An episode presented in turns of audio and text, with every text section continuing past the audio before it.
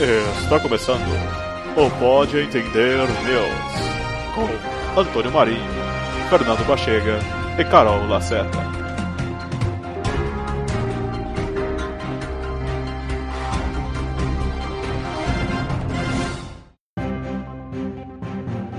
Maior supercomputador da América Latina é instalado em Petrópolis. Senado aprova projeto que libera o uso e comercialização da chamada pílula do câncer. Brasileira venceu um concurso de fotografia científica. Aplicativo de vigilância participativa está disponível para smartphones.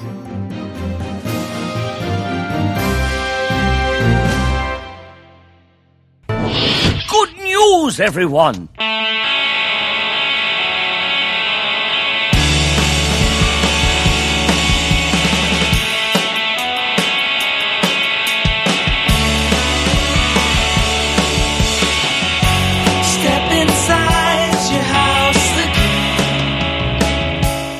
Supercomputador instalado no Brasil é o maior da América Latina.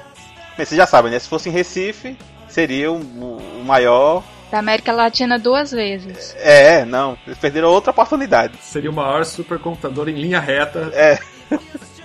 o Brasil tinha que focar melhor seus esforços. Só faltou aí uma, uma visão de planejamento aí. Mas tudo bem, né? Essa, bem, essa notícia ela não é nova. O supercomputador foi instalado em Petrópolis, no Rio de Janeiro, lá no Laboratório Nacional de Computação Científica, o LNCC.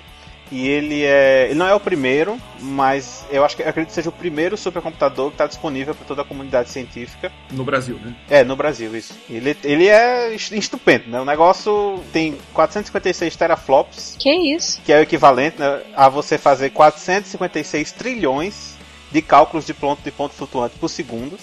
Ou seja, ele é capaz de somar e subtrair 456 trilhões de vezes por segundo. Quanto tempo você leva, Carol, para fazer um cálculo desse, de uma, uma conta de somar simples? Eu sou muito rápida. Lembrando que a Carol é uma autoridade em somas, subtrações e outras operações aritméticas. Ah, isso é, isso é inegável, isso é inegável. Eu fico imaginando se não, não seria mais barato clonar 458 trilhões de Carol, botar dentro de uma sala Deus me e diz, livre. conta aí, conta aí, aí joga, conta. Na Segunda Guerra Mundial o povo fazia isso. Botava um bocado de gente assim numas mesas e soltava as contas. E ganharam a guerra. Bom, alguém ganhou, pelo menos. É, ganharam. Não, ganharam não. Acho que eram os. Ah, não, eram os americanos mesmo. É, ganharam a guerra aí, ó. O Brasil pretende aí pra estar na frente da potência militar, rapaz, do planeta. Mas tudo bem, Carol. Não, eu, eu continuo na opção do, do supercomputador. Então, isso é muita coisa. A gente não tinha um computador de- é, desse nível, né, aqui. Todo o processo para ter esse computador aqui, ele começou em 2009. Foi projetado por uma empresa francesa, a Atos Bull. É, Acho que é esse o nome. Devo estar falando errado, né? Porque se é francesa, deve ter um que eu não sei falar. É Boatos. A Bull Atos ou Atos Bull? Não, aqui tá. A empresa escolhida foi a Boatos Technologies, gigante francesa no ramo de informática. E baguetes. Eles Provavelmente. supercomputadores, baguetes E croissants. e croissants, é. Diz que eles são muito competitivos nessa área. E o bicho é gigante, tem três geradores para alimentar só ele, porque ele não pode parar, né? E por que, que esse, esse negócio é importante pra gente ter isso hoje? Antes desse supercomputador, é, no caso do meu Ibachega, a gente trabalha com biologia computacional, isso afeta um pouco mais diretamente a gente, mas antes de- desse computador ter sido instalado, a gente, quando precisava de algo que demandava muito poder computacional, uma das alternativas que a gente tinha é, é primeiro ter seu próprio computador, né, investir no seu próprio, e quem não pudesse, aí tinha o Sinapad. Não sei se você já ouviu, já ouviu falar, Carol, do Sinapad? Não. é o Sistema Nacional de Processamento de Alto Desempenho. Ele é uma rede que tem vários computadores de alto desempenho, né, que são bem caros para você ter num grupo só. E estão distribuídos por quase todo o Brasil. A gente tem nove unidades. Cada unidade é chamada de Senapad, que é os Centros Nacionais de Processamento de Alto Desempenho. E a gente tem um na, no Rio Grande do Sul, na UFRGS. Eu não sei, é, como, é, que- como é que chama aí, Bachega? Que eu, eu nu- nunca sei falar essa sigla. A URGS. URGS. Eu não sei porquê. Porque faltou um F aí nessa, nessa pronúncia. É, eu também não sei porque que eles jogam esse F fora. Mas tudo bem, né? Cada um com suas siglas. A UFMG, na Minas Gerais, a UFC no Ceará, a Unicamp aqui em São Paulo, a UFRJ, a, e claro, né, a gloriosa UFPE, Universidade Federal de Pernambuco, é, o INPE, o Instituto Nacional de Pesquisas Espaciais, o INPA e o LNCC, que é o Laboratório Nacional de Computação Científica. Onde foi instalado o Santos Dumont, que é o nosso supercomputador. É, esse computador, então, ele fica disponível para os pesquisadores e cientistas para poder testar os seus projetos, é isso? Isso, assim, é, é qualquer demanda computacional, né? No caso, se você. No nosso caso, por exemplo, no Ibaxiga, né? a gente trabalha com simulação de biomoléculas. E aí a gente, a gente tem um projeto que para rodar nos nossos computadores ia demorar, sei lá, seis meses, porque é muito caro. Se a gente quisesse fazer isso, a gente tinha que é, ou arrumar parceria com alguém de fora que tivesse um computador que viabilizasse isso num tempo razoável, ou tocar os seis meses aí esperando e torcer para dar tudo certo, né? E agora com ele você pode mandar o seu projeto e dizer, olha, eu tenho um problema X, eu preciso de tanto para rodar o que eu preciso e eu queria um tempo aí nesse seu computador. E agora a gente tem um disponível para todo mundo, né? Ele não é o primeiro. Assim, a gente agora está entre os, os 10 países que tem mais supercomputadores, né? No caso aqui a gente tem seis.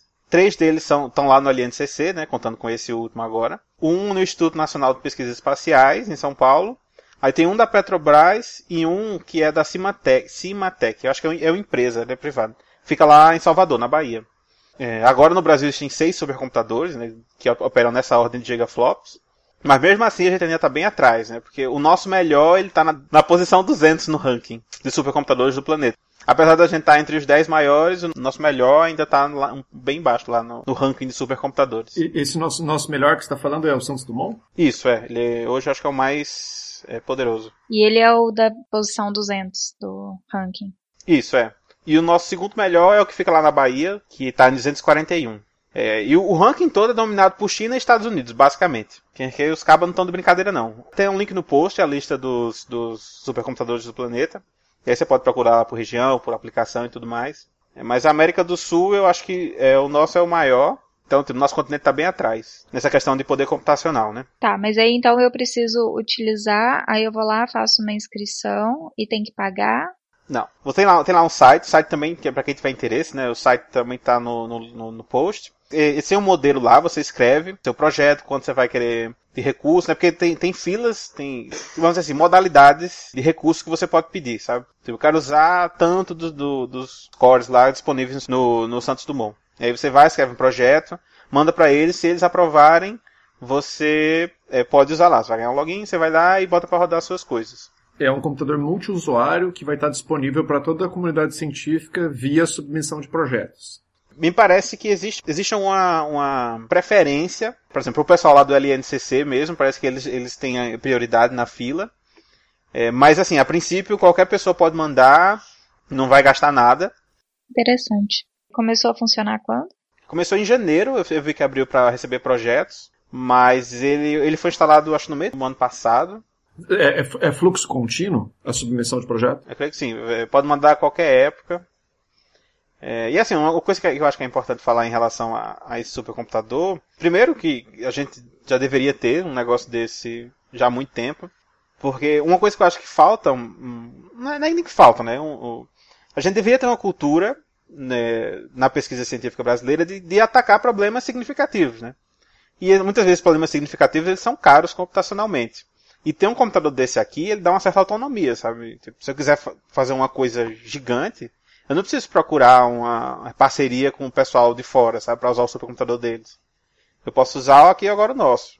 É muito interessante isso aí que você colocou, porque, coincidentemente, né, é, o, um dos encabeçadores desse projeto grandioso que foi trazer e construir esse computador aqui no Brasil, né, que é o professor Lohan Dardenne, ele esteve aqui no, em Porto Alegre em janeiro e a gente teve a oportunidade de conversar rapidamente sobre esse assunto.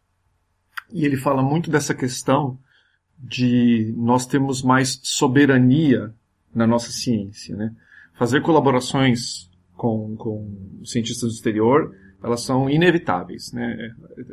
A ciência não tem que ter fronteiras, mas ao mesmo tempo a gente tem que ter infraestrutura o suficiente para poder conduzir as nossas pesquisas assim como nós, como nós queremos. E ele tocou muito nessa tecla.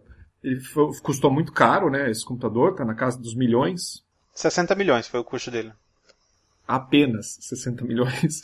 É um custo dificilmente, difícil de se justificar para uma pessoa não acadêmica que não está envolvida aí na pesquisa científica, porque, é, bom, nós vivemos num país que uma grande faixa da população está aí à linha da pobreza, né?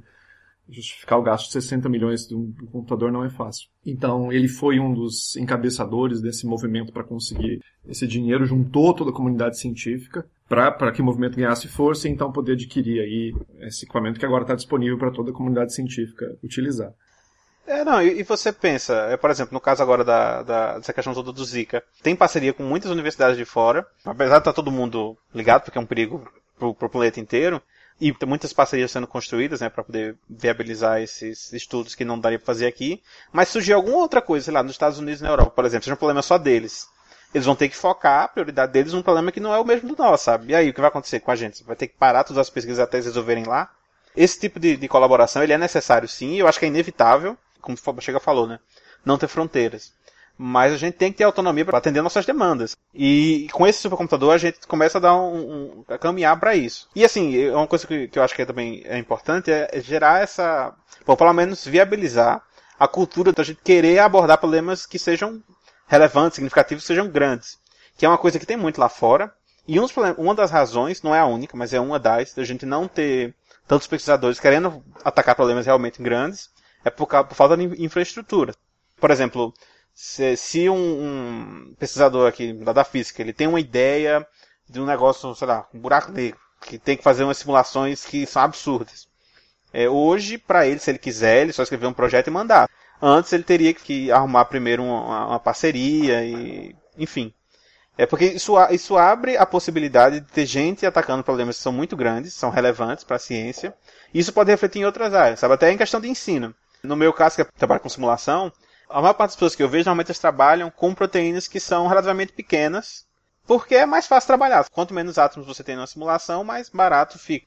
À medida que vai aumentando o poder computacional, a gente vai começando a poder atacar problemas maiores. E isso abre muito, muitas possibilidades. A gente pode dizer que gera uma autonomia de pesquisa que aumenta a produtividade, né? Eu acho que é até mais que isso, viu, Carol? Porque uma infraestrutura desse tipo também modifica toda a comunidade ao redor dela, né? Então, por exemplo, eu tenho acesso, ou tinha até pouco tempo atrás, acesso para poder rodar simulações no Titan, por exemplo, que é um computador lá em, em, é, no Tennessee que tá, deve estar entre os, um dos 10 mais poderosos do mundo. É o segundo mais poderoso do mundo. Mas o efeito multiplicador que isso tem nas pessoas ao meu redor é muito pequeno, né? Então, quando a gente traz esse tipo de infraestrutura, que vamos chamar de infraestrutura de primeiro mundo, de uma maneira um pouco simplória aqui, né? Assim como foi a construção do síncroton e será a construção do próximo síncroton e outras é, grandes o que, que, é o síncroton? O síncroton é o, é, o, é o, Laboratório Nacional de Luz Síncroton que fica em Campinas. É onde o Dalton trabalha esse é um acelerador de partículas que tem várias, várias é, finalidades, sabe? Pode ser usado para várias áreas. É, isso cria, isso tem um impacto, né, em todas as pessoas ao redor e até não cientistas, porque talvez uma maneira de materializar o que tem sido feito na ciência, né, para a comunidade ao redor, né? Então, eu acho que isso vai ter um, ter um impacto ainda maior do que simplesmente o poder computacional que nós temos para usar hoje. Né? Nós vamos gerar mais recursos humanos, né? pessoas que, que a gente precisa de gente para manter isso rodando. Então, é igual quando, comparando, né? talvez que seja um evento de proporção até um pouco parecida. Quando o Laboratório Nacional de Luz Síncroton foi criado, a gente precisou criar pessoas, né, formar pessoas com especialidades que não existiam no Brasil, né, os famosos físicos de linha lá para operar as linhas de luz daquele do equipamento, o pessoal de computação para criar como ia ser feitas as comunicações entre as máquinas e tudo mais. E isso depois tem um efeito, porque essas pessoas podem sair de lá e montam empresas, dão consultorias e fazem coisas. Então, eu acho que é, nós temos. O efeito é muito maior do que simplesmente a, o simples poder computacional, que já é algo muito importante. Inclusive, Igor, tu falou do laboratório nacional do Louis construído aqui, foi na década de 90, não foi que ele. Uhum eu tenho muito a agradecer, na verdade, isso, porque parte da, da área né, de biologia estrutural que hoje existe aqui em São Paulo, e que acabou se, foi onde começou e acabou se espalhando para o resto do Brasil, veio por causa desses laboratórios. Você tem toda uma área que a existência desse recurso facilitou o desenvolvimento. Então, o impacto a, longo prazo, principalmente, pode ser, sei lá, pode ter áreas que hoje a gente não, não tem no Brasil, que venham a nascer, tipo, e se desenvolver e amadurecer aqui no Brasil por causa desse recurso que antes não tinha. Enfim, as possibilidades são inúmeras. E é uma coisa que a gente já devia ter há muito tempo. Eu não sei se eu entendi direito. É um consórcio entre universidades e o governo federal? Quem que financiou esse valor? Foi o Ministério da Ciência e Tecnologia. Eles que, que bancaram tudo. Os 60 milhões veio da, da, da verba que vai pra eles.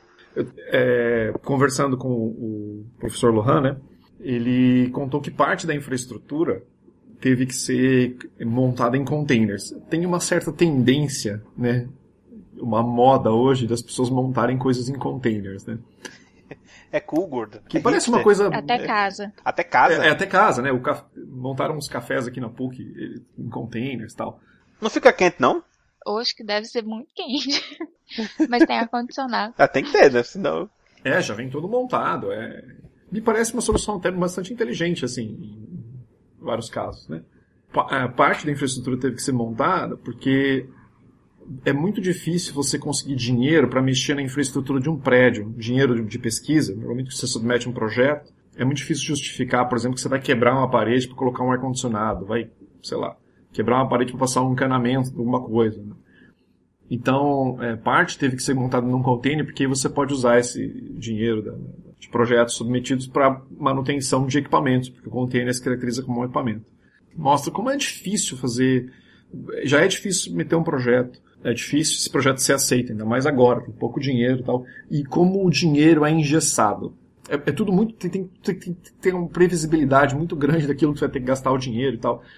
Esse é, esse é um problema geral, né? Porque tô- a universidade pública mesmo, pra, sei lá, a pessoa quando constrói um prédio lá, a pessoa tem que pensar em 10, 20 anos, porque aquilo aí não vai ser mudado nunca mais, sabe? E aí você, às vezes, quer expandir e não pode. Tem que se virar com o que tem. e- em São Carlos, né, o arquiteto bolou o prédio, né, lá e, por exemplo, assim, não pode pôr capela no laboratório, que é essencial para drenar gases, para manipular coisas perigosas, e não pode colocar capela no laboratório porque não pode mexer na fachada do prédio. Então você não pode botar um cano que, que, que os gases para fora, para a parte exterior. O raio-x, por exemplo, não passava na porta. Te- Teve que quebrar a porta, entrar com o raio-x e depois fazer um muro de novo, porque não pode fazer uma porta maior, porque você não pode mexer no projeto do arquiteto. Então, algumas coisas são realmente muito estranhas quando se trata de uso do dinheiro público. né? Precisaria de uma maior flexibilidade aí, né? Pelo menos pra, pra, sei lá, né? Fazer um puxadinho pra botar uma coisa ou outra. É, até estava na hora da universidade talvez pensar num. num- E trabalhar com containers. É, boa, boa. Ou então faz o seguinte, ó, olha, não, faz um, um- a estrutura mesmo, a estrutura sólida do negócio, faz um galpão gigante, pá. Galpão, pá, só, só vê a- umas pilastras aqui e ali e espaço, pá.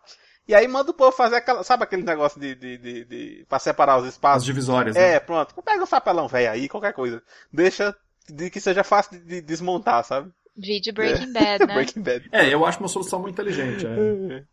É, pois é. É, se, eu- se algum dia eu for, ó, tá aqui escrito, tá registrado. Se algum dia eu for reitor e de alguma universidade e de- cair na mão, na minha mão um projeto desse, eu vou dizer, olha, laboratório novo, construir um galpão gigante aí, pá, bem grande, bem grande. É, um teto bem alto que é pra fazer uns andar aí depois, tudo modular, tudo na, até, até com parede de Lego, se deixar eu faço, faltar dinheiro. Mas que dê pra desmontar é rápido, sabe? É, Lego é caro, né? É verdade, Lego é caro. ai, ai. Senado aprova projeto que libera o uso e comercialização da chamada pílula do câncer. Então, nesta terça-feira, dia 22, ah, o Senado eh, confirmou que já havia sido eh, votado no Congresso, no- na Câmara dos Deputados anteriormente, que foi a aprovação da chamada pílula do câncer, a polêmica pílula do câncer. Essa é polêmica, viu? Algo bastante interessante aí nessa história é que houve uma mobilização mútua, né? tanto de esquerda quanto direita, para que nós chegássemos à aprovação dessa substância eh, como tratamento. Né? Então, deputados que claramente são. Isso uniu de Bolsonaro a Jean Willis. Exato. E isso depois da última cena que a gente viu no- na votação lá do impeachment, e você pega um projeto desse que une essas pessoas. É, outro fato interessante é que essa aprovação aconteceu pouco tempo depois dos testes que estão sendo feitos, resultados preliminares ainda, terem sido divulgados e resultados que não são muito animadores. Né? Isso mostra o quanto né, que essa aprovação tem um caráter muito mais político do que baseado em fatos científicos. Né? Porque ignorou-se todos os órgãos reguladores que aconselharam, né, de alguma forma, Anvisa. Tem décadas de experiência em drogas que deu errado. Pra gerar um, um método, um protocolo, pra evitar ao máximo. Mesmo assim, ele não é, é- não é 100% garantido, mas reduz muito a chance da gente fazer besteira. Aí os caras pegam e dizem: Não, isso aí, ó. Vamos botar aqui, passa aí. Aprova aí, pô. Aí, aí pronto, vai. Pronto, acabou-se. Nada disso importa. Eu não acompanhei muito essa história.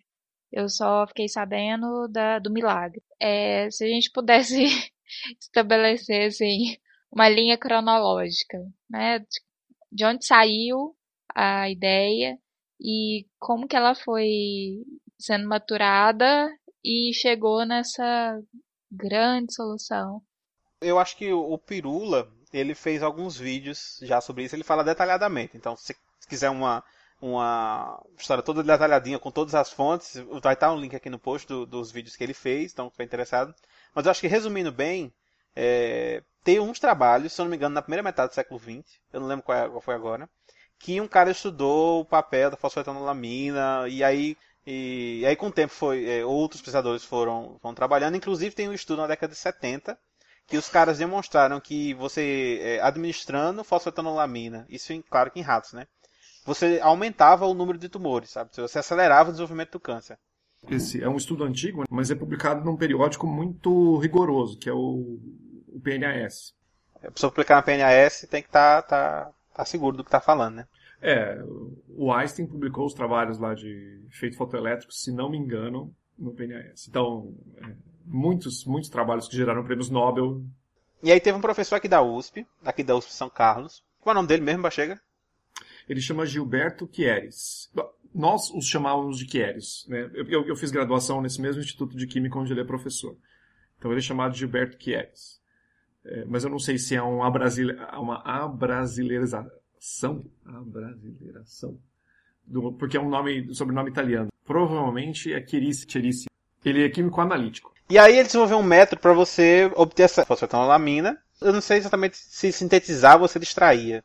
Mas ele tem um método para obter, é, segundo ele, as bem puras, né? Um 90 e tantos por cento aí de pureza. Ah, pelos, pelos outros estudos, né? Ele se juntou com um pessoal, se não me engano, da USP, da capital, ou foi da Fiocruz. É, a Fiocruz aparece em algum momento dessa, dessa história, mas eu acho que é mais pra frente. Ah, certo. Eu sei que teve uns testes com animais que demonstraram, é, que eles publicaram, inclusive, né, in vitro e em animais, que o negócio tem algum certo efeito em relação a câncer. Deu um efeito positivo. E aí, por alguma razão, ele achou que aquilo era um sinal de que podia usar doidado e começou. Parece que ele foi atrás da aprovação e tudo mais, mas estava tudo emperrado. E aí ele se arretou e começou a, a distribuir. Eu não sei se arretou é o melhor verbo, né? Pra colocar dessa forma. Mas. Ele ficou um pouco empolgado. É. E aí disse, a impressão que eu tive foi o seguinte, ó, eu quero aprovar isso aqui, mas vocês não querem se mexer. Eu não posso fazer muita coisa, mas o que eu vou fazer é o que está perto do meu alcance, que é distribuir para quem eu eh, precisar, entre aspas, né? Aí ele começou a sintetizar isso no laboratório e a distribuir para várias pessoas com essa proposta do, do, do, do câncer. Isso no início da década de 90. E ele foi fazendo algo que é, é- é proibido por lei. Você não pode. é, Você pode até distribuir o composto, né? Mas você não pode vender esse composto, entre aspas, vender no no sentido comercial, né? Mas você é, fazer propaganda desse composto dizendo que vai curar uma coisa que você não pode afirmar, sabe? Você, é, você pode vender a garrafada do João, mas você não pode dizer que a garrafada do João vai, vai curar o câncer. O- e que ainda assim acontece, mas o problema é que ele, tá, ele usou o nome da USP, os recursos da USP, o laboratório da USP, o- o- e portanto o nome da universidade para distribuir uma coisa que não tem comprovação nenhuma, sabe? Que funciona. Eu acho que esse é um resumo bem grosseiro, né? É, foram feitos alguns testes em animais, existem alguns resultados preliminares que ele publicou que demonstram alguma atividade desse composto frente ao combate de células cancerosas. Não existe uma reprodutibilidade, uma reprodução desses dados por meio da comunidade científica, certo? Isso é o que está se tentando fazer agora com esses testes Ele pulou a fila, né? ele pulou a fila, exato. Fala-se muito, né? Aparecem aqueles que acreditam em teorias da conspiração, é, que as indústrias farmacêuticas estão boicotando essa pesquisa. É, a gente tem que tomar um certo cuidado com isso, porque o caminho que, que é necessário para quando a gente descobre uma molécula no laboratório, para ela chegar um dia no mercado, é um caminho muito longo. E ele é- passa na mão de uma equipe, essas muitas etapas que essa molécula passa, né? na mão de equipe que vai desde químicos orgânicos sintéticos, farmacêuticos, médicos, até burocratas. Porque precisa se entender até como é que esse negócio vai funcionar depois quando chegar no mercado. Porque a gente sabe que vão ter efeitos colaterais. A gente, por mais que se façam testes de, de toxicológicos, é, pra, que atende a uma rigorosa exigência, esses testes, testes toxicológicos, a grandíssima maioria dos candidatos a fármacos, né, esse talvez seja o apelido, o termo correto que a gente usa quando a gente está descobrindo moléculas ali que tem alguma atividade biológica desejada, a grandíssima maioria dessas moléculas vai ser rejeitada em testes toxicológicos. É absurda a proporção, né? É, eu diria que 99%, chutando aí, é, não seriam aprovados em testes toxicológicos. E esses testes não foram feitos. Acredita-se que, como, por causa como as pessoas utilizaram isso sem muito critério, né, acredita-se que ela tem uma baixa toxicidade. Até porque é, ela é produzida num determinado nível né, dentro do próprio organismo. Pelo menos se for tóxico, não é muito tóxica. Esse, esse que, até que usou-se um certo slogan do tipo assim, se não faz bem, pelo menos mal não faz. Essa questão desses resultados, tem um exemplo aqui próximo. Né? Minha esposa ela trabalhou com esse tipo de pesquisa, né, com câncer, os hidróxidos e tudo mais. E ela no mestrado dela teve resultados positivos. Então, ela, ela, fez os exames in vitro lá do negócio e foi uma coisa linda. E depois ela fez os animais e parece que o negócio não deu, não deu tão certo assim. Mas assim, passar nessas, nessas duas primeiras etapas não é uma coisa tão incomum, sabe assim. Então seria equivalente a ela, depois de fazer esse negócio aí, começar a distribuir. Dizer, ó, fiz aqui uns testes aqui nos ratos, no, no negócio, tá dando certo aí, pode ir tomando aí que é o tempo que é a prova, sabe? É, é um negócio absurdo que esse cara fez. Vai que vai dar certo. É, deu certo nos ratos porque não vai dar em tu, né?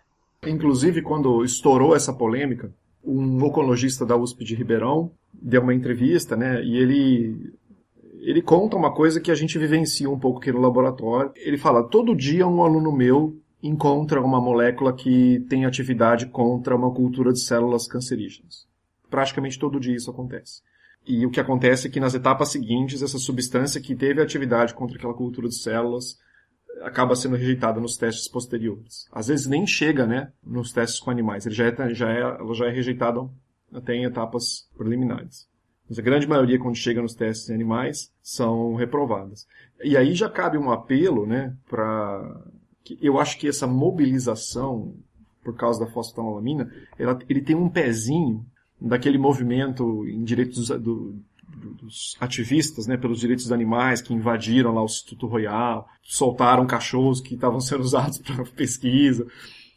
E eu acho que tem um resquício, obviamente, né, não está diretamente relacionado, mas o tipo de pensamento prevalece. Nós, infelizmente, e eu digo isso infelizmente em letras capitais, certo? Nós precisamos de animais para fazer os testes pré-clínicos antes de ir para testes em humanos. É, cada vez se usa menos animais, os comitês de ética são mais rigorosos, os métodos, é, é, a maneira como esses animais são manipulados são constantemente questionados no ponto de vista de causar menos sofrimento para o animal, mas infelizmente a gente precisa usar. É, a prova de que o mal, o, o, o, passar, o, botar a carroça na frente dos, dos bois é um problema é, é muito grave. Foi o uso da foi a talidomida, né?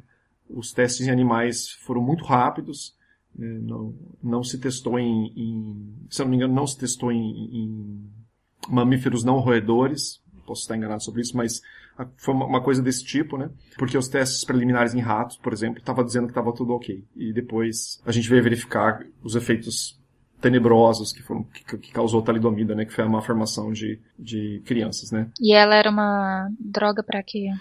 Eu acho que era para enjoo, né? Eu, eu não estou muito certo sobre isso. Vocês lembram, Tonho? Não, não lembro. Eu acho que era para enjoo e ele era, inclusive era, era especialmente destinado para grávidas, mas não, não tenho tanta certeza sobre isso. É por isso que não, não, você não pode fazer uma coisa dessa, sabe? Por mais que sejam lindos os resultados, existe, tipo, criou-se esse negócio de que demora 10, 15 anos para uma droga sair no mercado, não é porque a indústria farmacêutica é má, ou porque a gente, sei lá, quer ganhar dinheiro. É porque preciso ter cuidado. Você vai botar um negócio desse em massa, depois que sair tá aí, não tem mal o que fazer. O, o pega aí, né, na verdade, é que o apelo social é muito grande, né? É, é uma doença muito é, complicada. As pessoas ficam muito sensibilizadas e quando você vê uma luzinha lá, acabou pessoa acredita. Tanto que, assim, a gente está falando aí de um tratamento, é, de um remédio, né?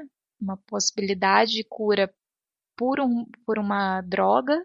E quantas e quantas pessoas não tomam assim, ah, mistura isso com aquilo, chá de não sei das quantas e diz que dá certo e não é nem comprovado. Então, assim, é muito complicado você, quando fala desse assunto, não entender o outro lado, né? Por que, que, por que, que as pessoas ficam tão raivosas e eufóricas quando a gente vai levar isso à luz da razão? Né, à luz dos estudos e da ciência, muito difícil de lutar contra, né, de, de mostrar a pessoa tá lá fazendo quimioterapia, radioterapia, perde os cabelos, perde, é, às vezes, se for no, de mama, por exemplo, perde uma parte do corpo, né? E aí você é, é bem complicado, né? A gente exigir que as pessoas nesse momento tenham uma lucidez de que ah, não precisa esperar ainda. Então, é um assunto bem controverso. Essa desse assunto todo é a parte mais cruel, sabe, para mim. É, não sei se vocês chegaram a ver o negócio que eu, no, apareceu no programa do Ratinho. Do apelo que ele fazendo lá pro, pros, pros políticos aprovarem, pá, e, enfim. Isso assim, né? Quando isso vem de pessoas que, é, no caso do Ratinho mesmo, que não tem. Tipo, ele é um apresentador de TV, ele não tem obrigação de saber é, como é que funciona o. Assim, quando ele passa a fazer esse apelo, eu acho que o mínimo que ele deveria dar uma olhada é nos argumentos contra, né? Por que, que isso não está sendo aprovado? Será que é realmente só falta de vontade política? Será que não tem? Mas tudo bem. Aí ele botou lá uma, uma menina que ela tinha câncer, ela chorando, dizendo que precisava tomar fósforo, e quando ela tomava ela tava bem, e agora ela não tava tomando mais, e aí, enfim. Aí você pega uma pessoa vendo um apelo desse de uma criança, a pessoa vai, vai achar que a pessoa que é contra esse negócio é um maluco, tá ligado? Que é um sádico da vida. E toda a base para dizer que funciona é baseada nos relatos de, de eles têm distribuído isso há muito tempo, né, professor.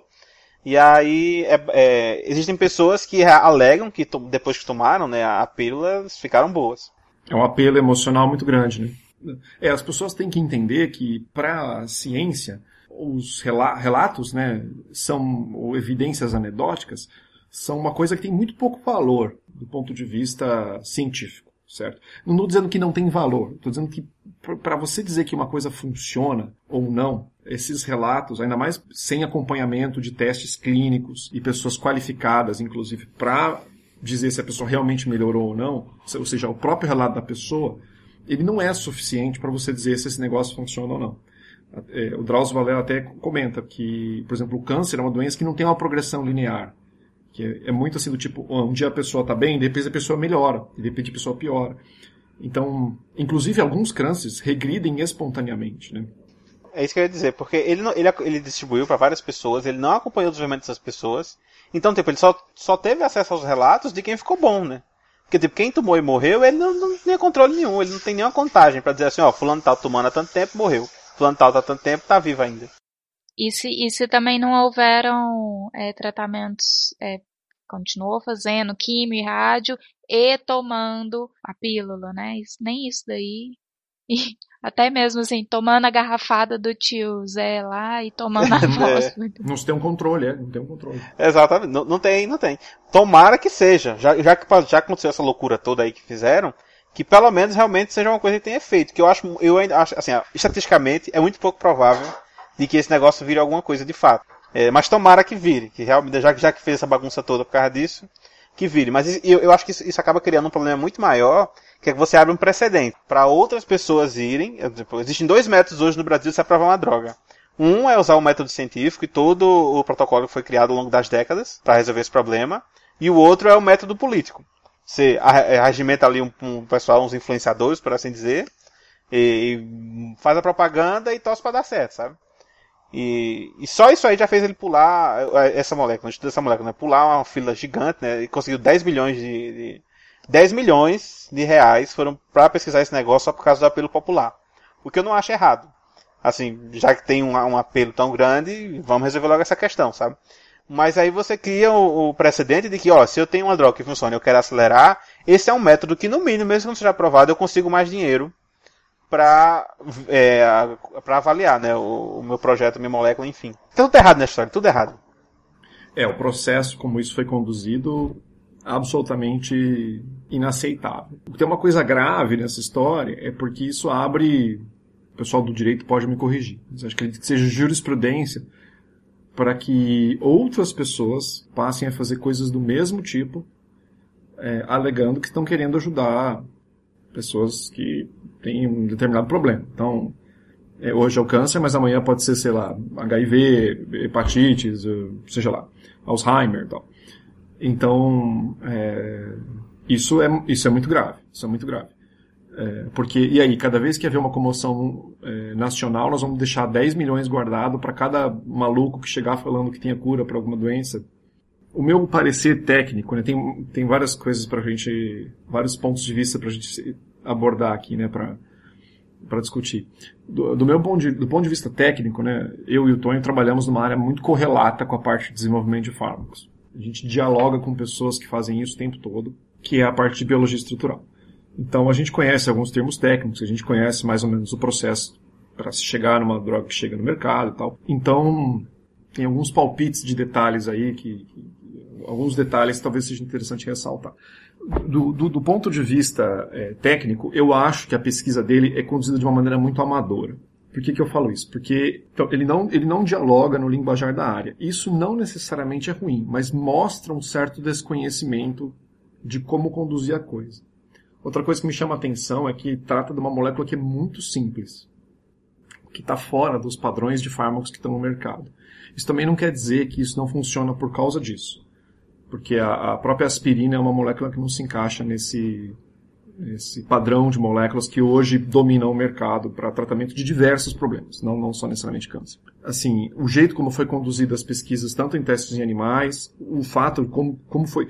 Tinham médicos na equipe de pesquisa dele que distribuíram para... que estavam acompanhando essa distribuição para as pessoas e não fizeram o monitoramento correto acompanhando essas pessoas na progressão da doença e tudo mais. Então tem uma série de amadorismo não, não é porque o cara é médico que ele sabe conduzir uma pesquisa científica. E não é porque o cara é químico que ele entende toda a área da química, certo? Então, é, a química medicinal, que é, vamos dizer assim, o principal entroncamento ali para relacionado para juntar essas coisas, falta muita coisa ali, é, ao meu ver, assim. Tem, ou seja, tem muitas lacunas nessa pesquisa, tem muito amadorismo em vários pontos. Então, é, isso me incomoda. Isso me incomoda porque ele, tá, ele vem de uma universidade e ele tem um poder de. Um cara com uma carreira científica como a dele, e a influência que ele tem. É muito estranho que ele não, não acessou essas pessoas, as, as, as autoridades competentes para conduzir esse tipo de coisa da maneira correta. Então isso, isso é um pouco frustrante, vamos dizer assim. Isso não quer dizer que não funciona, isso quer dizer que a chance de funcionar é muito é pequena. Agora, meu parecer como fora da academia, certo? Eu tenho uma postura bastante libertária com relação a essas coisas. A gente aceita a acupuntura, a gente aceita homeopatia, a gente aceita florais de bar, a gente aceita muita coisa na sociedade que não, também, também não tem comprovação científica, certo? E tem gente que trata câncer com homeopatia. E, e, a, e a, decisão dessas pessoas tem que ser respeitada. É, eu, acho que é uma, eu, eu acho que nesse caso é uma questão, é uma decisão pessoal. Acho que quem optou por por fazer esse tratamento alternativo, é, ele tem o direito. Mas eu acho que eu acho também que é dever daqueles que o rodeiam, rodeiam essa pessoa, o mesmo do Estado, de, de esclarecer que não se trata de um fármaco, não se trata de um remédio, certo? Se trata de uma substância em que se achou aí alguma correlação entre o câncer e essa substância e agora ela está sendo usada, certo? Então, eu, eu fiz um discurso, acho que, que qualquer um que estiver assistindo vai ver minha fala e vai falar, pô, esse cara é totalmente contra e tal, não sei o quê. Eu sou, mas eu ainda, eu queria deixar claro que eu respeito o direito das pessoas em optar por isso, por esse tratamento. Ah, mesmo que eu não aconselhasse eu a, a fazê-lo, certo? Entendo. Eu acho que o maior problema, Gordon, não é nem tanto essa questão das pessoas quererem tomar, é a questão do cara usar o nome da USP, a estrutura da USP, produzir, a USP agora tentar com um bocado de liminar, né, para produzir uma coisa que ela não tem capacidade de produzir, a universidade não é para isso, não é para produzir droga, ela não tem estrutura. Inclusive, te, teve casos de gente aqui, isso faz um tempo já, é, que foi atrás desses negócios, não, não conseguiu, né, que bateram na advogada da USP, e assim, né, tava escapando do, do, do limite razoável, sabe, para uma situação dessa. E eu acho que o maior problema não é nem tanto essa questão do, dos pacientes quererem tomar uma coisa que uh, aparentemente não funciona, sabe? Ou pelo menos não tem base nenhuma para afirmar que funciona. O problema maior usar o nome da USP para uma coisa que não é científica, com vários problemas, enfim, eu, eu acho assust- assustador tudo isso aconteceu, sabe? É, e acho que é um, um, um, um reflexo da fragilidade política que a gente está passando. Porque quem, quem, em sã consciência, vai bater de frente com essa comoção nacional das pessoas reivindicando né, é, o acesso a essa substância? Então, por mais que tenha aí alguém sóbrio na política querendo ir de encontro e falar, não, gente, isso aí é uma grande insanidade, a gente não pode aprovar isso e tal, ninguém vai se colocar contra isso. É, é o nível que a gente tem, né? De, de você, pra, pra capitalizar politicamente, você abre mão do bom senso. Não, e, e, e nem é isso, assim. é, tudo bem, tem as pessoas que, que se colocaram extremamente a favor, né? E colocaram a cara à mostra, né? Nesse sentido. Mas com certeza também tem aquelas pessoas que não concordam, mas elas não vão colocar a cara à mostra porque é um apelo social muito grande. É, um- é muito diferente. Sim, porque a política ela abrange muitos aspectos, né? Mas é muito diferente, por exemplo, você chegar lá e falar, não, eu sou contra o impeachment, é uma coisa. Agora, não, eu sou contra uma possibilidade de cura de uma doença é, de apelo social e afetivo, emocional muito grande. A pessoa não vai fazer isso, ela prefere se abster, né? É, É, Fingir pois é. que não pra, tá pra muitas pessoas, isso vai sonhar Então, tipo. isso- Eu louvo Satanás, tá ligado? é, Porque é um então, negócio aí- imperdoável, é bater em Jesus. É, nesse é, é mais ou menos caso, a gente vai ver quem é a favor e o resto. Só isso. A gente não vai ver quem é contra. Tem, tem um ponto importante que a gente, eu acho que esse a gente tem que comentar, que é o jeito como isso foi conduzido é um grande desrespeito a quem faz a pesquisa séria no Brasil. E, e- principalmente para quem trabalha com, vamos dizer assim, procurando moléculas que têm essa atividade biológica que talvez um dia virem um fármaco de é, como é que fala? bancada de farmácia. É, é um grande desrespeito, porque é uma coisa muito difícil de se fazer.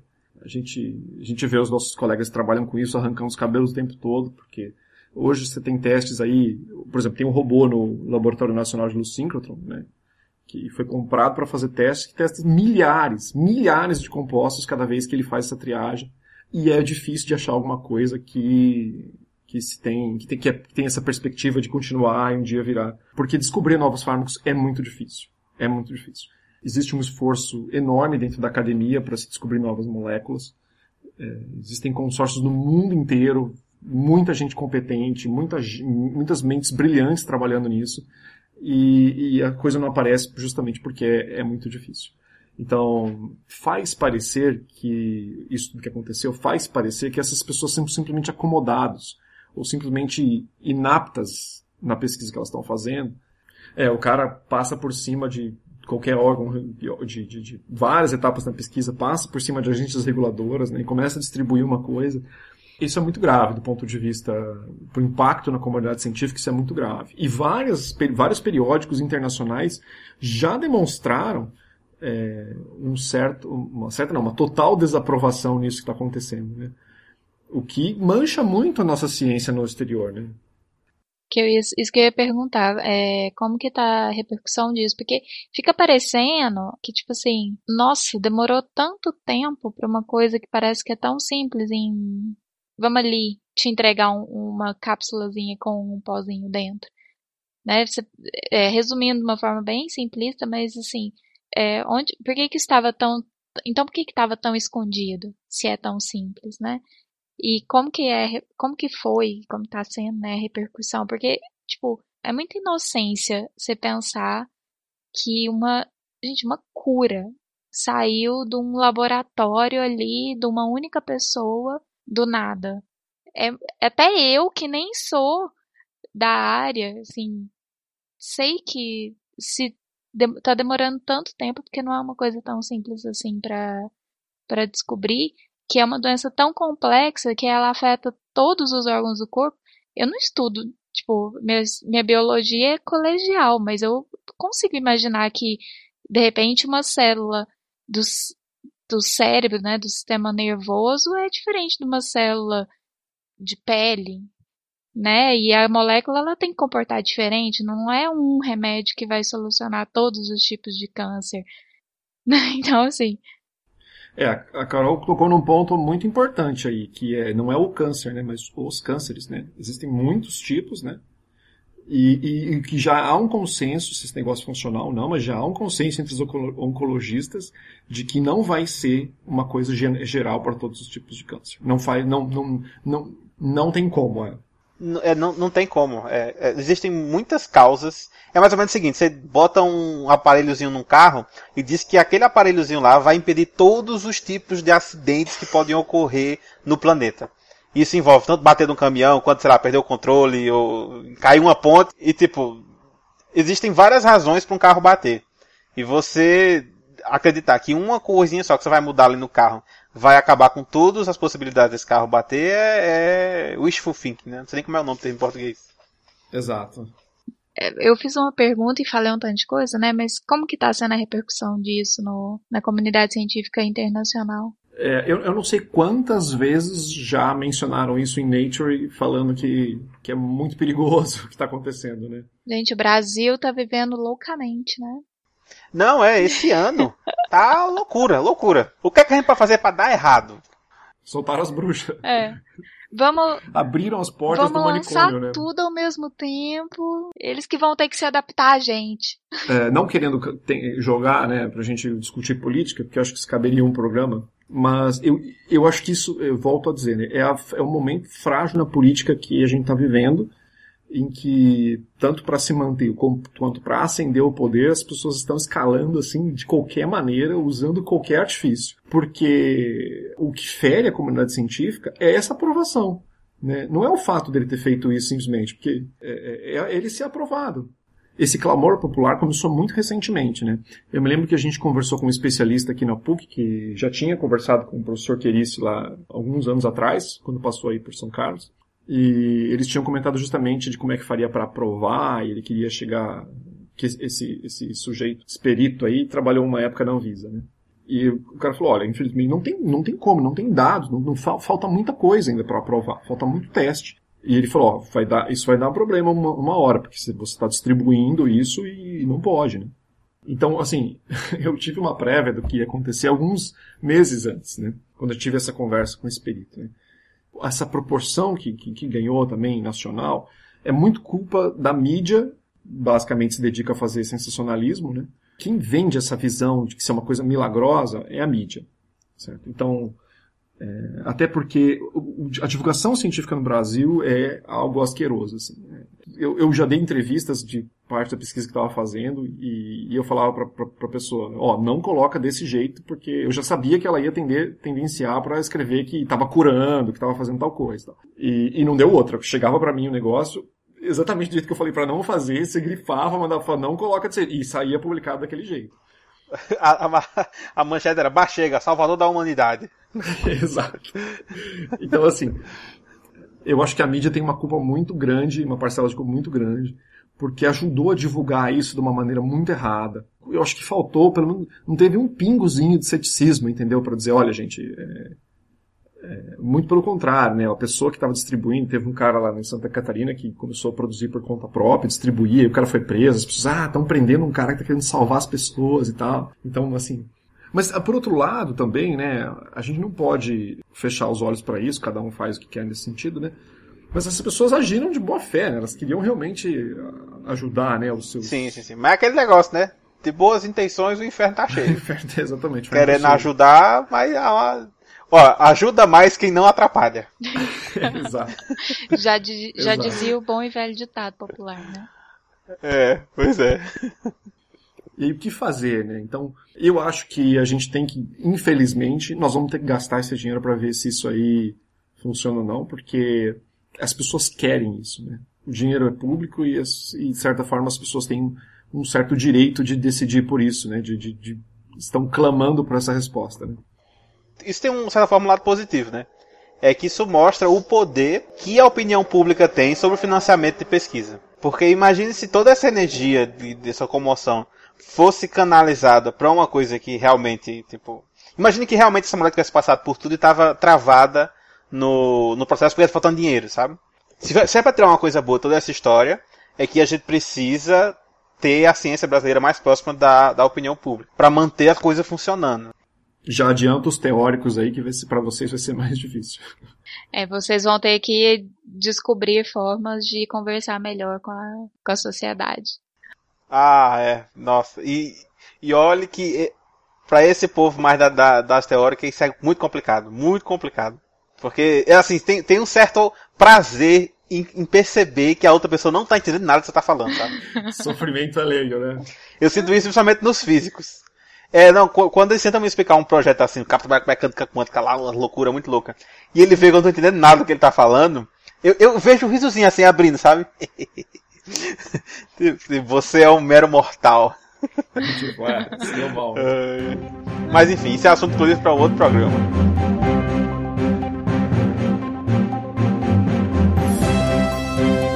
Brasileira venceu um concurso de fotografia científica. É, essa, essa notícia, a única coisa que eu achei assim, é, é uma notícia interessante, mas eu achei ela tão superficial. é, tipo assim, ah, é- tá, venceu um concurso de fotografia científica. Me parece que ela fez um trabalho espetacular, que o que ela conseguiu resolver lá foi bem legal. E aí fica falando, ah, porque ela foi pra fora, viajar, é, estudar fora.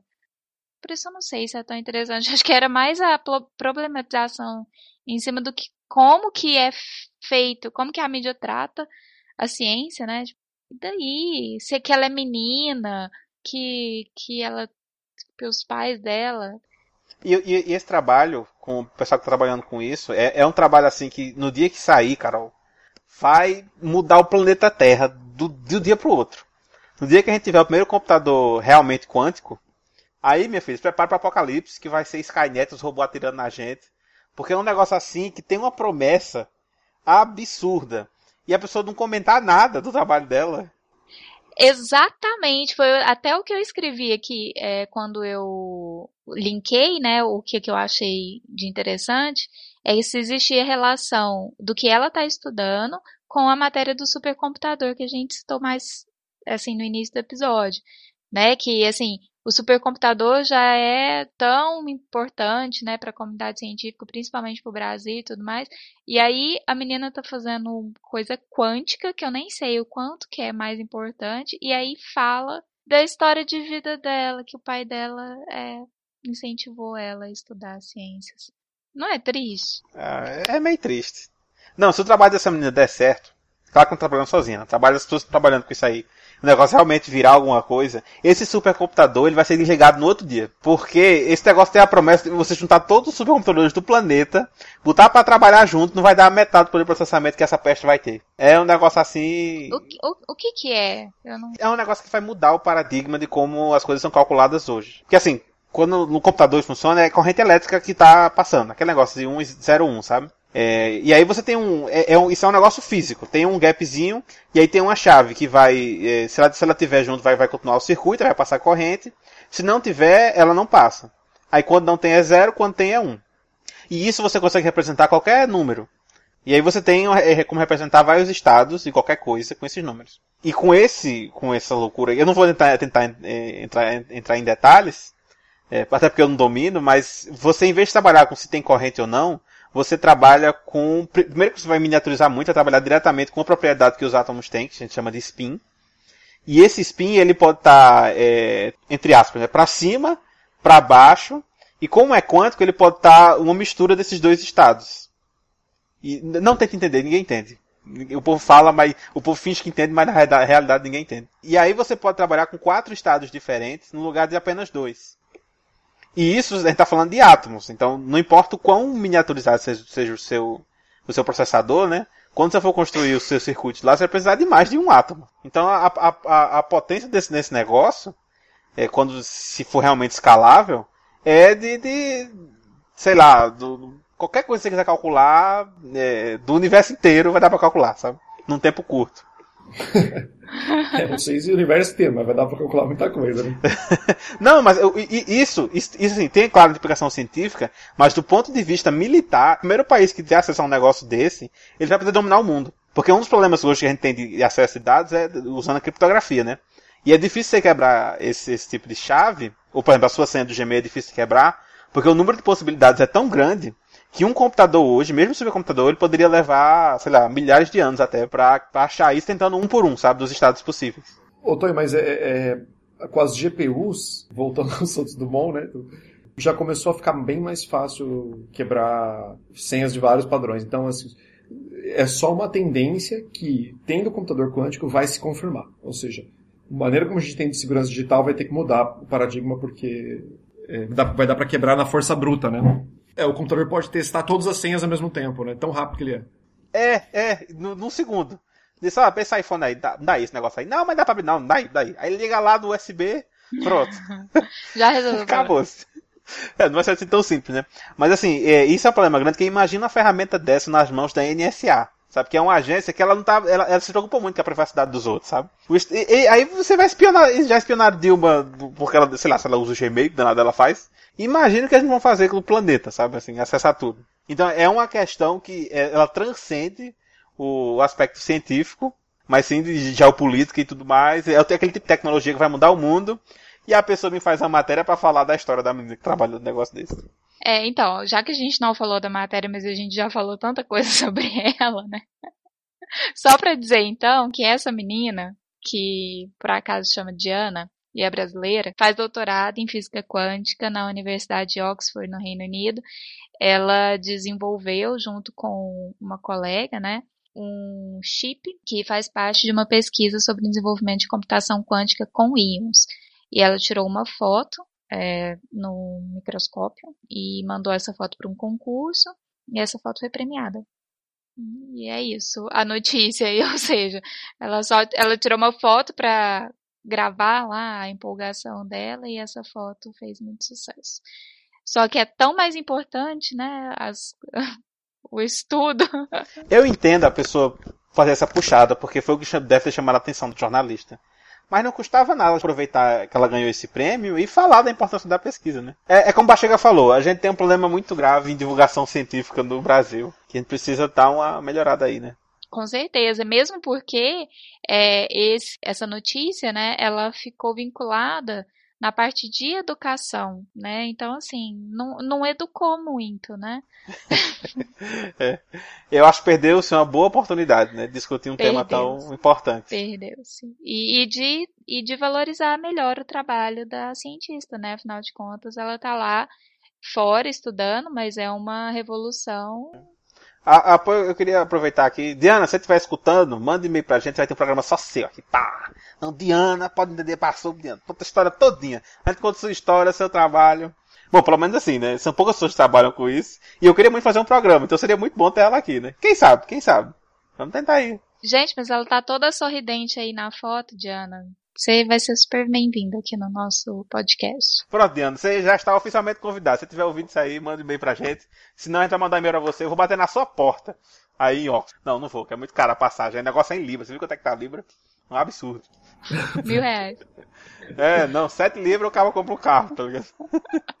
É, em em Libra tem valido bastante.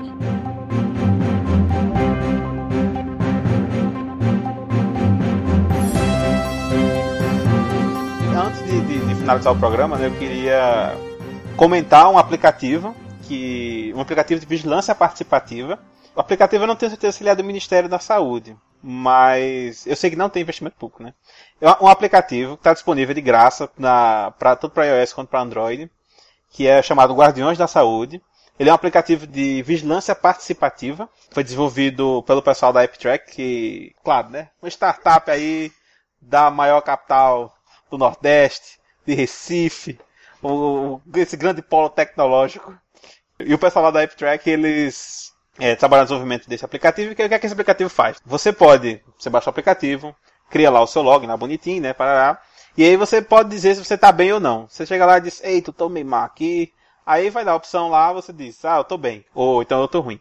É, se você tá ruim, você bota seus sintomas e esses dados vão ser mandados para uma central, né? É, essa central vai poder processar esses dados e tentar detectar é, possíveis inícios e focos de epidemias que podem estar surgindo. Isso do ponto de vista de saúde pública é importante porque, por exemplo, eu no meu caso, né? Quando eu tenho uma gripe, alguma coisa, normalmente eu não vou no médico, sabe? Eu espero passar. Se passar uma semana ou duas eu estiver cuspindo sangue, aí eu penso que talvez seja a hora de ir no médico. Então, se você for uma pessoa sensata, não for uma pessoa como eu, vá no médico assim que puder.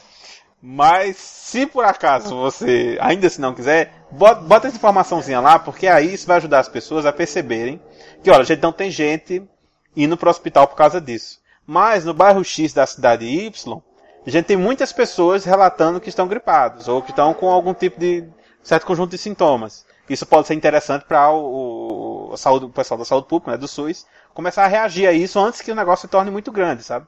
Você pode, inclusive, no aplicativo, você pode ver o mapa, você vê lá, eita, quantas pessoas, como é que tá a saúde do meu bairro? Você abre lá o mapa e tá lá, todo mundo doente. Aí você, ah, então tá todo mundo doente, aí eu vou embora daqui.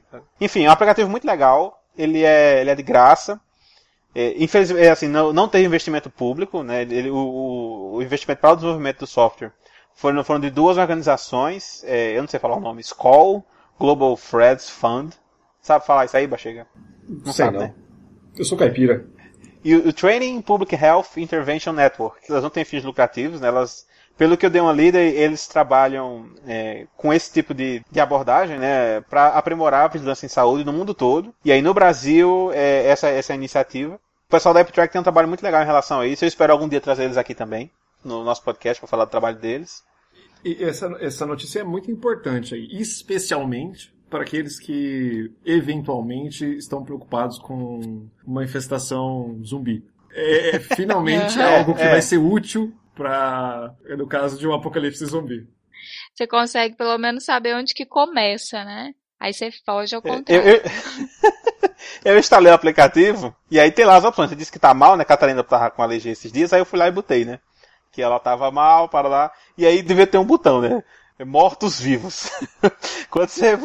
Finalmente algo que o, o, o, smartphone vai ajudar, né? Era um sinal que ia começar o apocalipse na Terra e que era melhor cada um né, juntar seus suprimentos. Pessoal da AppTrack, fique ligado aí nessa proposta. Coloque o, pro zumbi, porque nunca se sabe, né? Vai que. E ele passa a receita também ou você só vai contar para ele ele não vai te ajudar? Ele não é tão bom quanto o Google. Então, ele tem sim. Você diz lá os, os seus sintomas e ele tem essa, essa proposta é, de, de, informar também, né? Eu não cheguei a ver o conteúdo de informativo que tem, mas parece que deve ser muito bom. Você disser lá seus sintomas, ele pode sugerir até alguma coisa ou outra, mas é bom ser sempre no médico, né? É, nada vai substituir a avaliação de um médico, né? Porque se você vai no Google, você provavelmente vai ter câncer. É, exato tudo no Google é câncer. Né?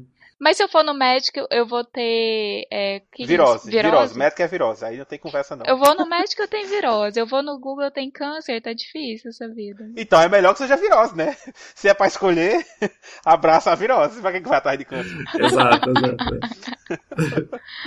Temos que nos manter otimistas. Pronto, então é isso. Então, é, tem link no post se você quiser baixar seu, esse aplicativo. Eu realmente recomendo, eu acho que do ponto de vista de saúde pública, é, seria muito bom ter essa ferramenta para poder detectar as coisas antes que elas tomem proporções gigantes. E isso é uma coisa que você, ouvinte, pode ajudar sem precisar sair de casa. É muito fácil o aplicativo, só pegar lá o botãozinho e botar, tô mal. Passei mal três dias, olha, mas tô bom agora. E isso pode ajudar pessoas, o governo, né, a, o Estado, a poder reagir e garantir o seu bem-estar social antes que a, a sociedade venha a, a desmoronar pelo apocalipse zumbi.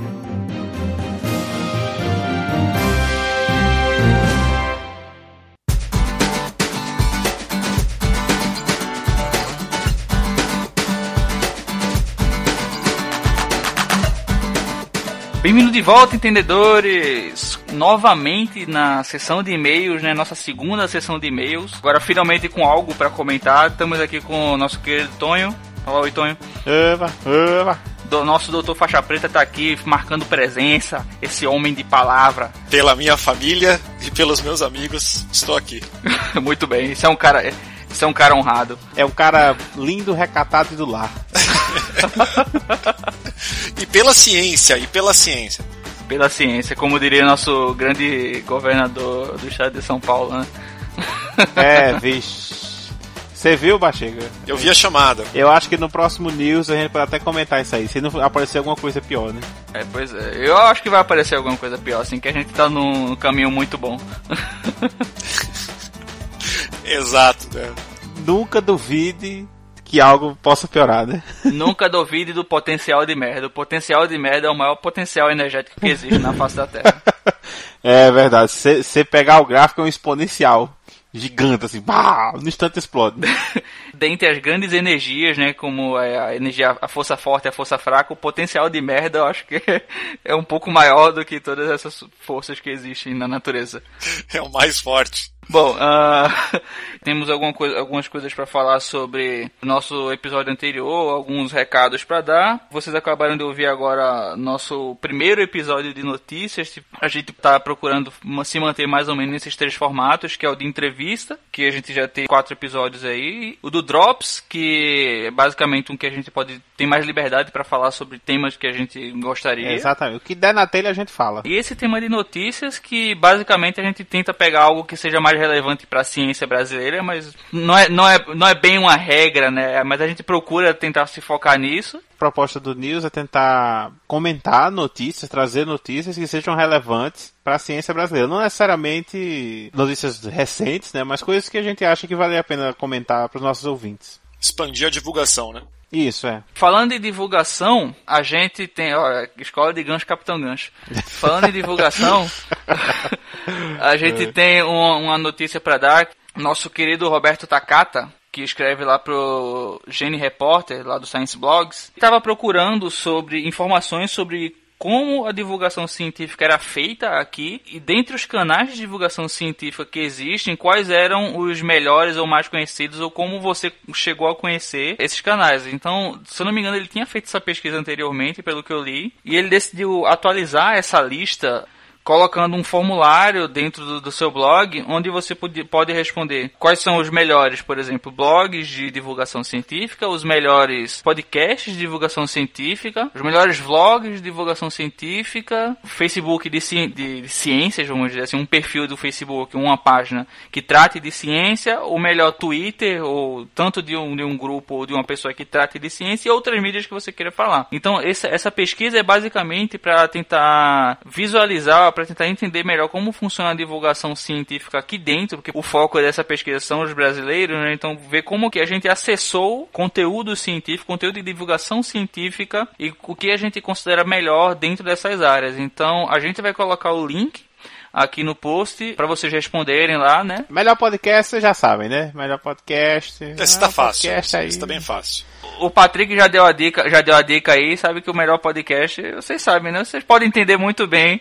Para bom entendedor, Tonho. Meia palabar. Exatamente. Então, vocês que são bons entendedores, vocês vão saber muito bem responder quem é o melhor podcast lá de divulgação científica. E tem outros itens lá que vocês podem responder. Eu conversei com, com o Takata, por exemplo, se você ah, tem um canal que ele faz pequenos experimentos de química. Você considera um canal de divulgação científica? Olha, se você considera ele um canal de divulgação científica bom, e você acha que vale a pena colocar, você pode colocar. Obviamente ele vai triar esses dados posteriormente para tentar né, limpar as impurezas, retirar qualquer coisa, sei lá, de pseudociência que existe ali no meio. Mas a ideia disso é, é que a gente tenha um- uma noção melhor do que tem de divulgação científica por aí afora eh, no ano de 2016, né? Existem poucas iniciativas de divulgação científica, né? Então é bom conhecer a- as poucas que existem, sabe? Bachega, Eu. me diga uma coisa, vou colocar lenha na fogueira. Tu assiste vlog de ciência? Ah, ac- acompanho. E na sua opinião, qual o melhor vlog de ciência brasileiro? Olha a responsa. É hora de polemizar. Eu já sei qual é. É a hora de polemizar. Eu quero que você bote as cartas na mesa. Bom, eu, eu acho que tem alguns, né? Eu quero o melhor. Eu não quero alguns, eu quero o melhor. Gordo, sem arrudei. Não seja político. Seja polêmico. O melhor é difícil. O melhor é, é muito difícil, porque os temas que são abordados às vezes são mais fortes. Seu voto, candidato. Isso foi muito desleal. Ó, eu diria que, assim, pela estrada que a pessoa está, que já faz bastante tempo, é um dos pioneiros. Teve uma projeção muito grande. Não muito na frente, mas ganha o pirula. Eu sabia. Olha, pra quem não sabe, Bachega é o pirula dos pobres. Porque ele é igualzinho a pirula. Não, isso não é verdade, isso não é verdade. É, não, igual... É, só, só tem um cabelão. O pirula é muito mais bonito do que eu, né? Aí, aí, é, é, é, é Pra você ver como é que é a qualidade do material aqui, né? Devo discordar e devo dizer que só pela sua voz você encanta muito mais. Obrigado, obrigado. Então, Obrigado. apesar de que eu, de fato, também considero o canal do Pirulo melhor, então já coloco minhas cartas aqui na mesa. Esse foi o voto do Daltônico. Eu também. Olha, pela minha família, pelo meu cachorro, pelo podcast, eu voto pirula. Não, mas eu acho que nós temos que ser justo com o universo e não sermos absolutos na nossa decisão, porque eu acho que alguns outros mere- merecem ser mencionados, né? Por Ok, exemplo, mas a gente quer o- saber do melhor aqui, né? tá certo. Mas vamos, mas vamos mencionar, vamos mencionar. Ah, eu acho que. Não, mas ó, o, o canal do Atila é um canal eh, muito forte. Não, o, ne o Muito. Nerdologia, ele é muito bom. Ele, Ele é ele é muito de bom. fato muito bom. Ele se encaixa na, na categoria de vlog? Provavelmente ele se encaixa porque, como ele colocou o vlog de divulgação, eu- eu acho que ele estava querendo abranger, no caso, os formatos de vídeos de YouTube. Ah, saquei. Então ele tem que ser mais preciso aí com os termos, porque vlog é um formato. Eu acho que se fosse uma banca, ele ia ouvir, viu? Ó, o negócio é o seguinte, não se atenham a essas regras. É, diga, acho que- o objetivo real é conhecer os canais de divulgação científica que existem hoje. Diga o que o seu coração mandar. Então fica à vontade. Se quiser votar melhor podcast, pode entender, bote. É, não é, não é querendo dizer que, que né, Vocês a gente é o deveriam, melhor. né? Apesar da gente ser. Você deveria, mas, mas, né, por exemplo, né, por exemplo, poderia, se fosse bem votado, seria, talvez, né, fosse interessante. Vote pode entender. Vote pode entender. Aí dentro, não, tu vai assustar o povo. Eu tô sendo, eu tô sendo sugestivo. E aí, lá tem uma seção de comentários. Se você votar no Pode Entender como melhor podcast, aí você bota lá, "Pe- pela minha família, por lá eu voto Pode Entender. E aí sejam criativos. Pode entender. Ok. Escola de Gancho Capitão Gancho me faz puxar, dando todas as nossas redes sociais para quem quiser entrar em contato com a gente. A gente já pediu no, no último episódio. Então mandem sugestões, mandem temas pra gente falar, pessoas que vocês queiram sugerir pra gente entrevistar. Mandem perguntas se vocês quiserem, que a gente responda. Perguntas sobre a vida, o universo e tudo mais. Qual, qual a idade mental do Dalton? Pergunta. Pergunta, eu vou tentar, eu vou tentar responder sem jogar cocô na sua cara. Qual é a arte marcial que Bachega domina? A- Você pergunta assim, quantas pessoas o Bachega matou? Ou melhor, quantas ele quis matar e não conseguiu? É, essa, essa é uma resposta mais complexa. Eu acho que essa afirmação é, é desonesta para um, pra um podcast que deve, deveria prezar pelo ceticismo. Então, se você tiver qualquer pergunta de qualquer natureza, de qualquer ordem, você manda e-mail para contato podeentender@gmail.com. Você pode deixar um, um comentário no nosso site ou até mesmo mandar um recado na nossa página do Facebook. Como sempre, você pode mandar a qualquer horário que a gente responde a hora que der. Mas se você não quiser nenhum desses meios, você pode falar com o arroba pode entender no Twitter, que é um, que é um, um perfil bem prestativo, tá, tá sempre lá, assim, de olho em quem, fa quem fala com, com, com, essa, com esse ser, essa entidade. Bom, mas se você não quiser falar nada disso, você apenas quiser conversar com o Tonho, conversar comigo ou com nossa querida Carol Lacerda, com quem a gente...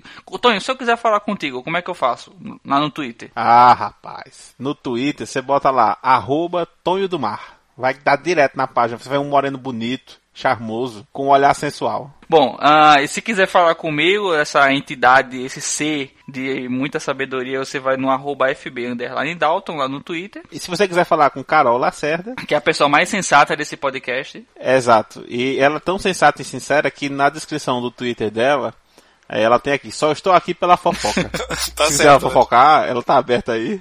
E pra falar com Bachega, como é que faz, Bachega? E agora? Aí Bachega não tem Twitter. Apro, vamos aproveitar agora, pessoal, que, que a gente pediu no último episódio, a gente pediu pra vocês fazerem pressão de longe, porque Bachega é um cara perigoso, fazerem pressão pra ele fazer um Twitter e a gente tá aqui agora pra honrar nosso compromisso e vamos cobrar Bachega. Eu quero ouvir a voz das ruas pra saber como é que tem essa história de Twitter. Vai rolar impeachment do Bacheguinha. Não, não, não sei se vai rolar, não. A gente tem que ter cuidado aí, que é pra ninguém ficar dizendo que é golpe. É um processo natural. Mas pelo menos CPI do Bachega vai rolar. Mas Twitter aí, Bachega vem, pra Bachega criar o Twitter.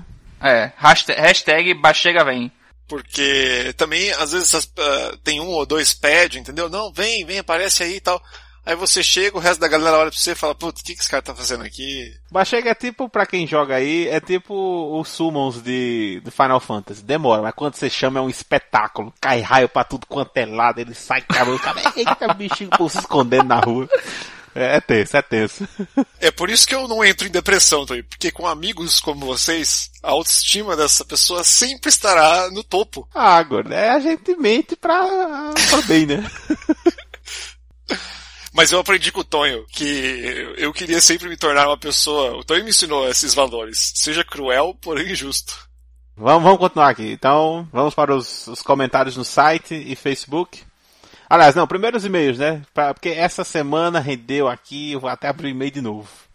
Rapaz, foi tanto e-mail. O pessoal do Google ligou pra mim e disse, ó, não dá não, não tem espaço aqui dos nossos servidores não. Porém, porém, nós selecionamos alguns que seriam interessantes serem lidos. Alguns. Foi, foi difícil. Eu digo É. assim, que se, se cada e-mail desse fosse uma cartinha enviada para a Xuxa, o Projac inteiro deveria ter sido utilizado. E a gente fizesse uma pilha com essas cartas, essas cartas iriam daqui ao sol. Mais uma vez, a GoDaddy marcou presença, mandando pra gente promoções. Muito obrigado, GoDaddy. e o Google Analytics, como sempre, uma empresa que está sempre de olho aí nas nossas produções, sempre nos manda e-mails para nos avisar né, dos seus produtos. E muito obrigado mais uma vez para essas empresas. Mas, minha gente, vocês- não sabem, a gente infelizmente não recebeu nenhum e-mail ainda, mas nós tivemos nosso primeiro feedback que de, de um ouvinte diretamente na página do Facebook, que foi o João Martins. Qual página do Facebook, Tonho? Ah, uma página que só os entendedores vão saber, que é o facebook.com/barra pode entender. É, pode entender, tudo, tudo junto. Não é com dois S, não, é com um S só. Pode entender. Esqueça não, viu? É, é um é só. É, E João Martins ele disse o seguinte: Olá pessoal, tudo bem? Ele perguntou tudo bem. Vocês respondam aí o menino. Tudo bem. Vai- vai, chega, pra, mim, tá- pra mim tá tudo bem. Perfeitamente. Tudo bem. Ele diz, conheci o podcast de vocês pelo pessoal do Dragões de Garagem. Fiquei particularmente animado ao ouvir o sotaque do Tonho. Ah, eu tenho esse efeito. Com homens e mulheres. É assim que começa. Tonho, conquistador dos corações, destruidor Por- de não, casamentos. mas, escuta o resto. E aí, Por perceber que ele é daqui do Nordeste. Uma vez que a divulgação científica ainda é mais expressiva no Sul e Sudeste. Isso é verdade, né? Eu tava pensando aqui, assim, né, eu não conheço todos os podcasts de divulgação científica, mas realmente não tem, não, não tem muitos, né, do, do- eu não conheço nenhum que seja feito no Norte Nordeste. É, no, em podcast em geral, por exemplo, é, acho que a gente tá começando, acho que começou há pouco tempo atrás, ter mais podcasts assim do Nordeste, de pessoas só de pessoas do Nordeste, né? No caso do Rapadura Cast, que surgiu com pessoas de lá, né? Surgiu. E é o, é o único grande assim que tinha com representantes nordestinos, e ele é o mais um dos mais antigos, assim, né? Mas fora isso, tinha poucos, assim, talvez o Papo de Gordo com o Dudu Salles, né? É, ele continua aqui falando do nosso último episódio, né? E aí, ó, escuta aí, viu? Que eu sabia que ia dar rolo com, com os psicólogos. Aí, confesso que como aluno do último ano de graduação em psicologia, eu brochei um pouco com o episódio sobre saúde mental infantil. KKKKK. Eu não sei se esse KKK... Na nossa primeira vez a gente já broxou alguém. Ele deixa claro que o brochê está entre aspas. Ah, tá bom. É verdade, isso, isso é um, detalhe importante, né? É, e a fala da psicanalista que foi convidada foi cheia de chavões e certamente não passou a ideia mais atual que se tem sobre o autismo, que advém de estudos com neurociência e psicologia baseada em evidências. Até mesmo no que diz respeito à conceituação de psicologia e de cientificidade. Acho que ela cometeu muitos equívocos. Vale a pena fazer um episódio com pontos de vista palpáveis sobre o tema. No mais, parabéns pelo trabalho. O episódio sobre a evolução de proteínas e sobre o Zika foram muito bons. Muito obrigado, João Martins. Assim, é, a gente sabia que esse episódio ia dar, dar Certa confusão. Polêmica. é, e a gente já, já a gente começou, a- a- até na, na gravação já, já pensou em, em, não, vamos ter que fazer um outro, é, porque existem vários pontos de vista diferentes em relação a isso, e esse é, foi o primeiro. É, inclusive, eu e Tonho, a gente conversou isso bastante, assim, um pouco antes de começar a gravação, que era sobre os temas que a gente ia abordar dentro, porque a gente, assim, a gente ainda não tinha conversado sobre o tema para não queimar a pauta, né, de fato. Mas dentro do tema da psicanálise, a gente já, já conhecia que havia certos pontos que são meio controversos, assim, tanto entre a psicanálise e a psicologia, quanto aquela questão da psicanálise e da ciência.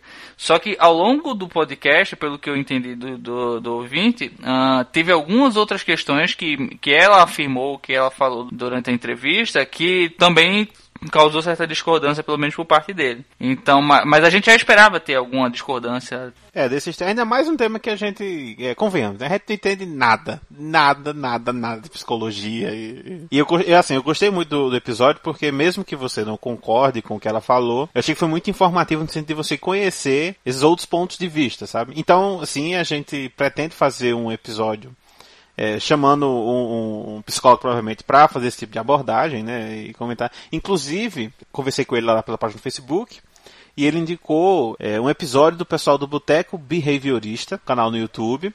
Tá o link no post para quem quiser dar uma olhada, que fala sobre autismo dessa outra perspectiva. E eu achei muito bom, eu não conhecia o canal. E a gente já já está estudando né, a possibilidade de quando for fazer esse é, um, um, um round 2 né, de- dessa questão da saúde, de saúde mental infantil e autismo. De repente chamar algum deles, acho que ia ser interessante ter esse pessoal. Além da nova perspectiva sobre a questão da psicanálise e psicologia, que a gente ainda vai abordar, né?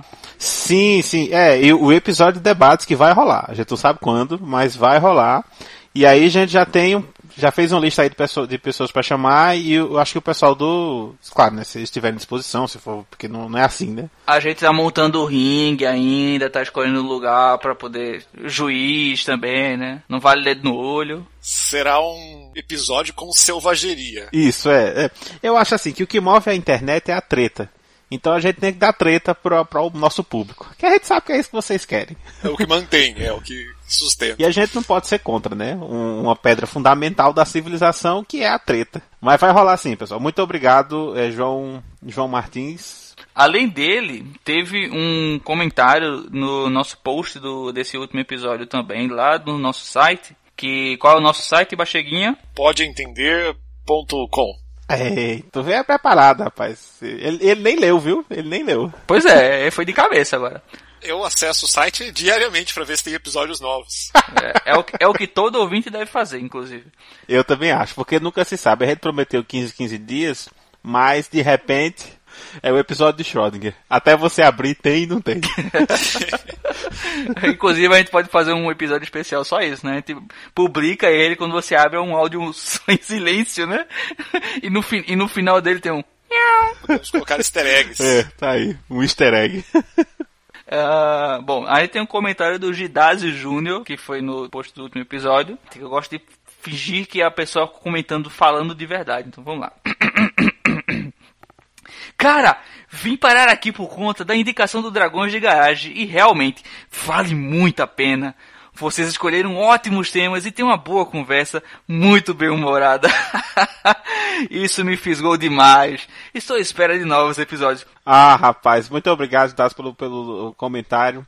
E, claro, né, o, nossos padrinhos, a gente tem muito a agradecer nossos padrinhos. Nossos padrinhos aí, os dragões. É, você, o, o povo não sabe, né, mas na verdade a gente fala que é padrinhos, não só por essa questão do, de terem nos adotado, né, mas pelo fato que existe uma máfia na divulgação científica e a gente é obrigado a pagar. Olha, eu cheguei aqui quando eu, a gente, não, vamos fazer o podcast, apareceu um dos integrantes, que eu não vou falar quem, mas é um cara bem alto, bateu na minha porta,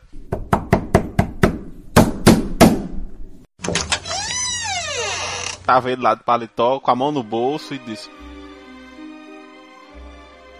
Nessa vida é muito bom ter amigos, sabia? E a falta deles pode lhe trazer situações desagradáveis. Bambino. Bateu, na- bateu no seu rosto, assim, né? De ladinho, assim, no, no cantinho do queixo. É, e aí, por isso que a gente chama ele de nossos padrinhos. Toda vez que eu encontro lá com o Luciano, aí eu tenho que tirar os sapatos, né? Antes de entrar com com ele. Aí tava a cadeira virada pra trás, tá ligado? Assim, eu só vejo só a mão assim com charuto. Qu- Quando vira a, a cadeira, tá ele lá segurando um crânio, como cinzeiro. Dizendo: Você veio à minha casa e não me traz nenhum presente.